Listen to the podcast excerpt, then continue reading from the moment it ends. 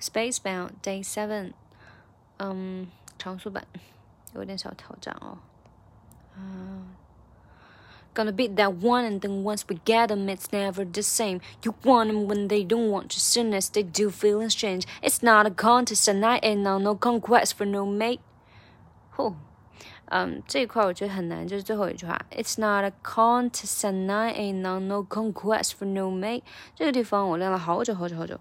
嗯，我觉得有这么三个连读要注意一下，就是第一个是，呃，It's not a contest, and I ain't 呃，sorry，it's not a contest and I，contest and I 变成 contest and I，就是 and I 连读成 and I，然后 contest and I 是这样，contest and I 这个 con 要重读出来，而且拉长声，所以是 it's not a contest and I，然后后面这块呢就是 ain't no Ain't on no，呃，把它连读就是 ain't no no。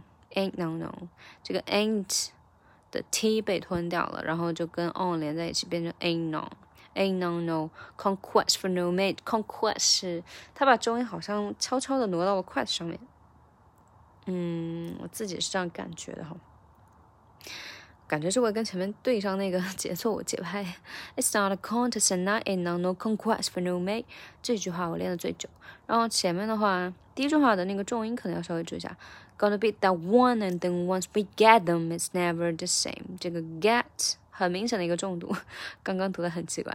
然后这个 one 也是要重读，但是这个 once 就是稍微。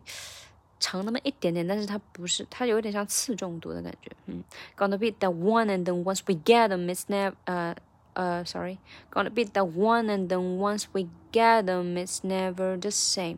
对， 嗯，once we get them, it's never the same. You want them when they don't want you, soon as they do, feelings change。这两句话就音调是差不多是一样的起伏。